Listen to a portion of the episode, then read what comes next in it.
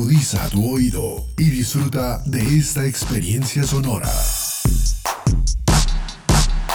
Este es un podcast Radio Unal.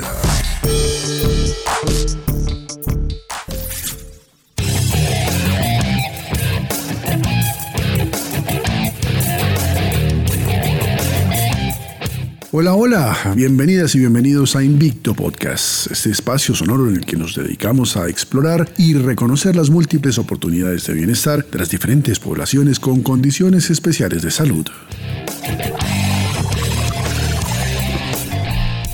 Esteban, ¿cómo va todo? Un placer saludarlo de nuevo. Hola Edgar, un saludo para usted y para todos nuestros escuchas. Le cuento que me ha costado muchísimo la redactación después de llegar de vacaciones. Te confieso que eso del efecto rebote que usted me había advertido en el episodio anterior, pues, uy, me tiene agobiado. Me he subido de peso, me cuesta volver a los horarios, aún no me acomodo a las rutinas ni de ejercicio y mucho menos de trabajo. Bueno, en fin, por mí yo seguía de vacaciones.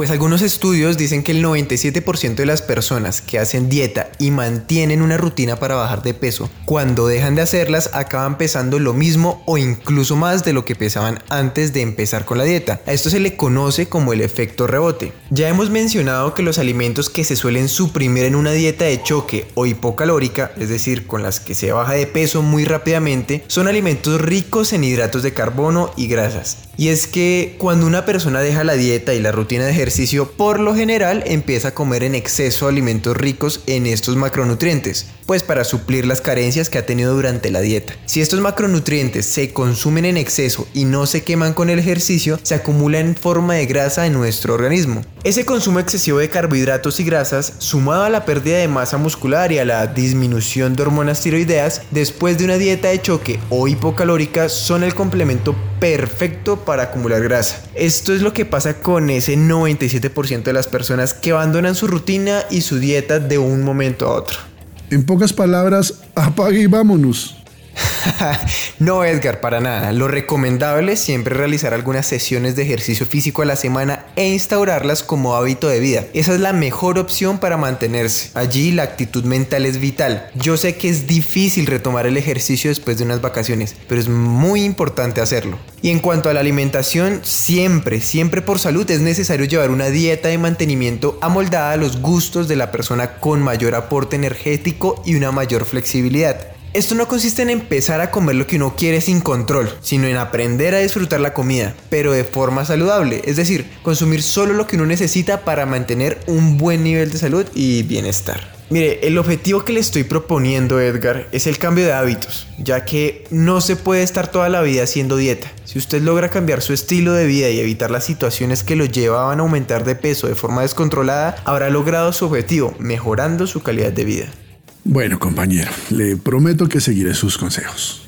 Bueno, y antes de que diga que lo regañé de nuevo, entremos en materia. El tema de hoy precisamente es sobre alimentación, o más precisamente sobre suplementos nutricionales para el deportista o más conocidas como ayudas ergogénicas en el deporte. Existe un gran número de personas que realizan ejercicio físico, algunos de manera intensa, otros recreativa, que utilizan suplementos, compitan o no. Muchos no conocen exactamente la función ni el contenido de lo que están tomando y no son supervisados por profesionales de la salud cualificados. Estos productos deben ser de máxima seguridad y calidad y por supuesto exentos de cualquier sustancia prohibida en la práctica deportiva.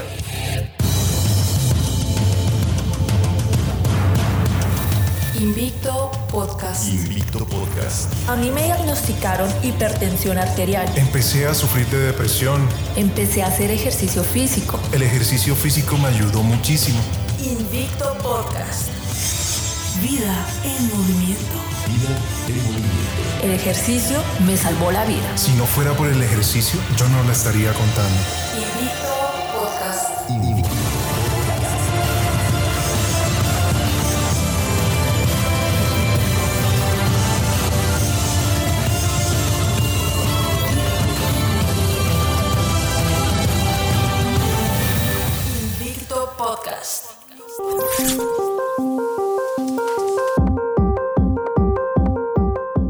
alimentación y la hidratación del deportista influyen de manera fundamental en la salud y en el rendimiento deportivo. La buena elección de los alimentos es un factor que ligado a condiciones como el talento, el entrenamiento adecuado, la ausencia de lesiones, entre muchas otras, contribuye a que quien practica deporte de manera profesional o aficionada pueda alcanzar el mayor potencial posible. Además del tipo de alimentos, Esteban, también es importante consumir las cantidades adecuadas de energía, nutrientes y agua, con la regularidad correcta y con la adaptación apropiada a los horarios de entrenamientos y desde luego de competiciones. Sin embargo, hay veces que todas estas recomendaciones no son suficientes y el deportista recurre entonces a la toma de suplementos en un intento de mejorar su rendimiento. Pero para entender un poco más sobre este tema, nos contactamos con Oscar Daniel Villarreal. Él es nutricionista, dietista, magíster en fisioterapia del deporte y la actividad física de la Universidad Nacional. Es nutricionista del Deportivo Cali y profesor de la Universidad Javeriana de Cali. Profesor Oscar Daniel, bienvenido a Invicto Podcast. Hola Esteban y Edgar, muchas gracias por la invitación. Para mí es un placer poder estar acompañándolos el día de hoy. Invicto Podcast.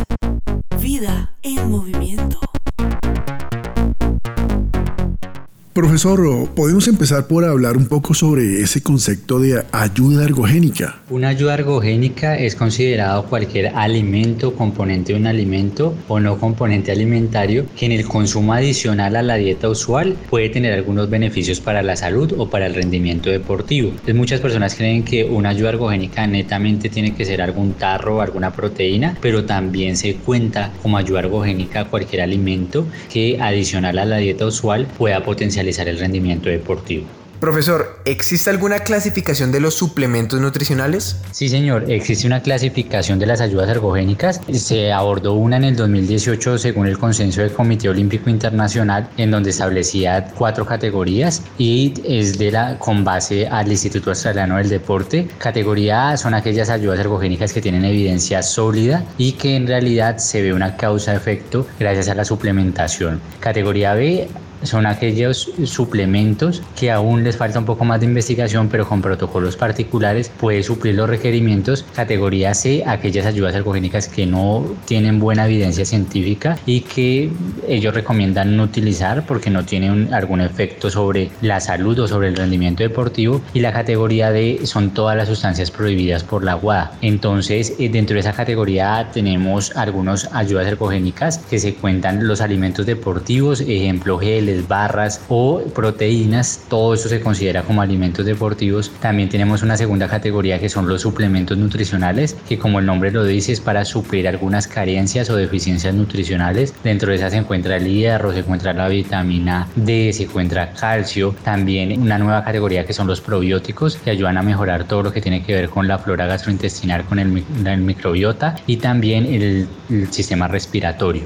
Y una tercera categoría del grupo A, que son los que tienen muy buena evidencia científica, son las ayudas ergogénicas. Esas ayudas ergogénicas están correlacionadas con potencializar el rendimiento deportivo o adaptaciones en la composición corporal. Dentro de esas tenemos contados con los dedos de las manos los suplementos que son cafeína, creatina, betalanina, bicarbonato de sodio, está el zumo de remolacha son las ayudas ergogénicas. Ahí entró el glicerol, que también ayuda para la hidratación. Son las ayudas ergogénicas actuales que tienen una buena evidencia científica. La cafeína también entra dentro de la categoría en alimentos deportivos y es una excelente opción para aquellos deportistas en donde por eh, disponibilidad, por el diario, no pueden incluir algunos alimentos como queso, como yogur, como carne, pollo, pescado, huevo o algunos alimentos de origen vegetal como lo puede ser tofu, como lo puede ser también alguna proteína de soya, no se puede incluir en algunos tiempos de comida. Esa proteína es, como suplemento dietario es una muy buena opción para suplir las necesidades y ayudar a la recuperación a nivel muscular. Ya sabemos que existe una estrategia que se llama hiperaminoacidemia y la hiperaminoacidemia es que yo en todos los tiempos de comida, por lo menos en cuatro tiempos de comida, debo incluir a un aporte adecuado de proteína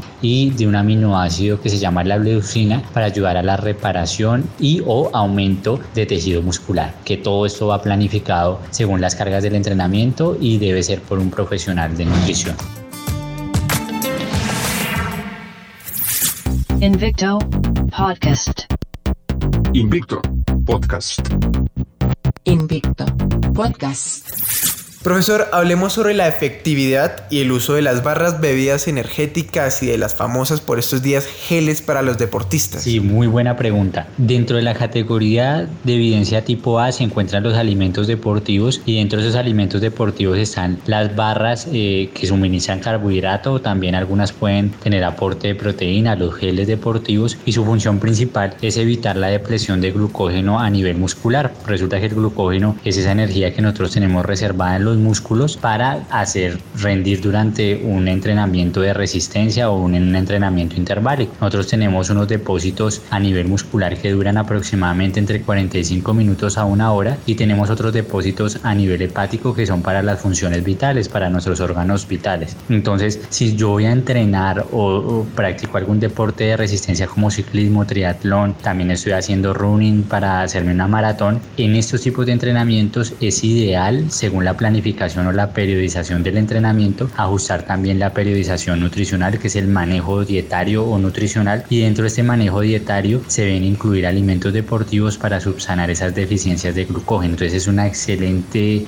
aporte de carbohidrato, una excelente opción para incluir. El Instituto Australiano nos dice que no solo nos debemos basar en estos alimentos deportivos, sino también los alimentos naturales pueden servir como ayudas ergogénicas. Entonces yo probar o intentar incluir una papa salada, incluir un banano, incluir un bocadillo, un dulce de guayaba, puede ser también una opción adicional, un poco más económica y todo eso va a depender de la capacidad adquisitiva. Es totalmente diferente porque me preguntaban también por bebidas energéticas. Bebidas energéticas son aquellas en las que por lo menos tiene el componente de cafeína y como les mencioné anteriormente, la cafeína tiene una evidencia tipo A y una bebida energética planificada, estructurada, puede ser un potencializador del sistema nervioso central para reducir la percepción de fatiga, pero esto todo debe ser planificado.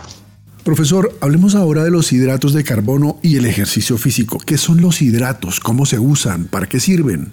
Sin duda alguna tenemos dos macronutrientes que son esenciales para el manejo nutricional. Dentro de esos dos macronutrientes están las proteínas y los carbohidratos. Los hidratos de carbono o carbohidratos son el sustrato más importante para asegurar eh, la producción de ATP o de energía. Entonces a todos mis deportistas yo les explico que si nosotros queremos rendir tenemos que darle combustible al cuerpo. Ese combustible al cuerpo se llena gracias a la ingesta de alimentos fuente de carbohidrato de diferentes fuentes carbohidratos simples, como lo puede ser en bebidas isotónicas, un dulce de guayaba que en momentos específicos se requiere para activar, o carbohidratos un poco más complejos o de baja carga glicémica que lo que van a asegurar es el transporte o el aporte continuo de glucosa o de carbohidrato en el plasma. Entonces son cruciales para producir energía. Profesor, ¿se conocen efectos secundarios en el uso de proteínas en deportistas? En cuanto a efectos adversos del consumo de proteína, lo más importante es que siempre debe ser planificada y prescrita por un, nutricionista del deporte, porque nosotros hacemos unos cálculos en donde establecemos cuáles son los requerimientos nutricionales y específicamente los requerimientos proteicos. Exceso de ingesta de proteína puede llevar a que haya digamos que afectación a nivel renal o en la depuración de ese sustrato, que si eso se da a largo plazo puede tener unos efectos adversos pero no se ha comprobado si la planificación y la prescripción de alguna ayuda ergogénica proteica es bien calculada y cubre con todos los requerimientos, no tiene ningún problema ni va a generar ninguna alteración a nivel de salud. Se puede llevar sin ningún problema. Muchas gracias por sus respuestas al profesor Oscar Daniel Villarreal. Él es nutricionista, dietista, magíster en fisioterapia del deporte y la actividad física de nuestra Universidad Nacional. Además es el nutricionista del Deportivo Cali. Muchas gracias por la invitación. Para mí siempre será un placer poder participar en estos espacios de mi alma mater.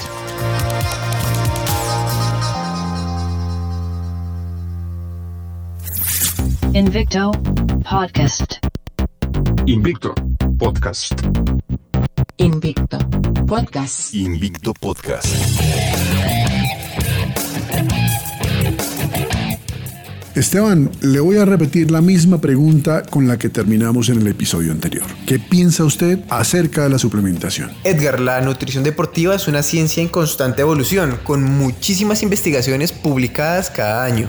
Por esta razón, mantenerse al día resulta muy difícil. Sin embargo, le digo que existen numerosas evidencias científicas que avalan la conveniencia, la seguridad y la efectividad del uso de algunos suplementos para deportistas. De otra parte, también hay evidencia de casos contrarios, aunque se ha comprobado en muchas ocasiones que la suplementación proteica dentro de unos límites tolerables es segura y no tienen efectos perjudiciales, todavía existen algunas dudas razonables sobre las implicaciones clínicas que tiene el consumo excesivo en proteínas, en especial sobre los riñones y el hígado. Pero hasta el momento no, no existen datos concluyentes en cuanto a cuáles son los límites superiores seguros de su consumo. En conclusión, ni tanto que queme al santo, ni tampoco que no lo alumbre.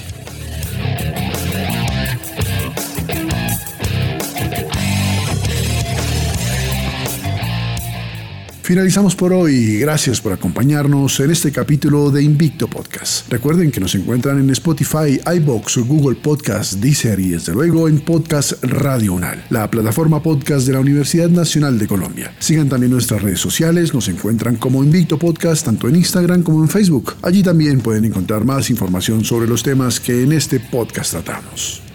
Pueden seguir también mi perfil en Instagram, me encuentran como arroba Esteban y a la profesora Erika la pueden encontrar como Draerifit-Mancera. Nos encontramos de nuevo en la próxima emisión de Invicto. Este podcast cuenta con la realización de HM Entrenamiento Personalizado. Cuenta además con el respaldo académico de la Maestría en Fisioterapia del Deporte y la Actividad Física de la Universidad Nacional de Colombia y es coproducido por la Radio UNAL. Si desean información sobre la Maestría en Fisioterapia del Deporte y la Actividad Física de la Universidad Nacional de Colombia, pueden visitar nuestro sitio web medicina.bogotá.unal.edu.co.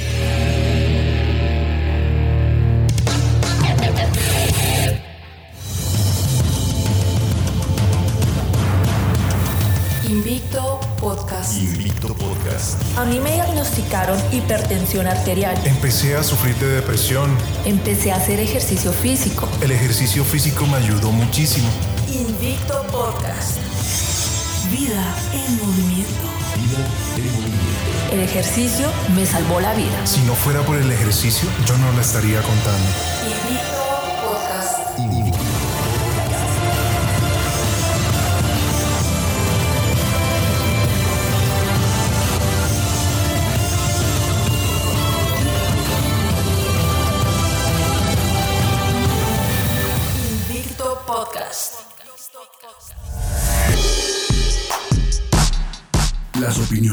Aquí expresadas son de entera responsabilidad de sus autores y solo comprometen a los realizadores de este podcast. No representan necesariamente el pensamiento de Radio Unal ni la posición oficial de la universidad.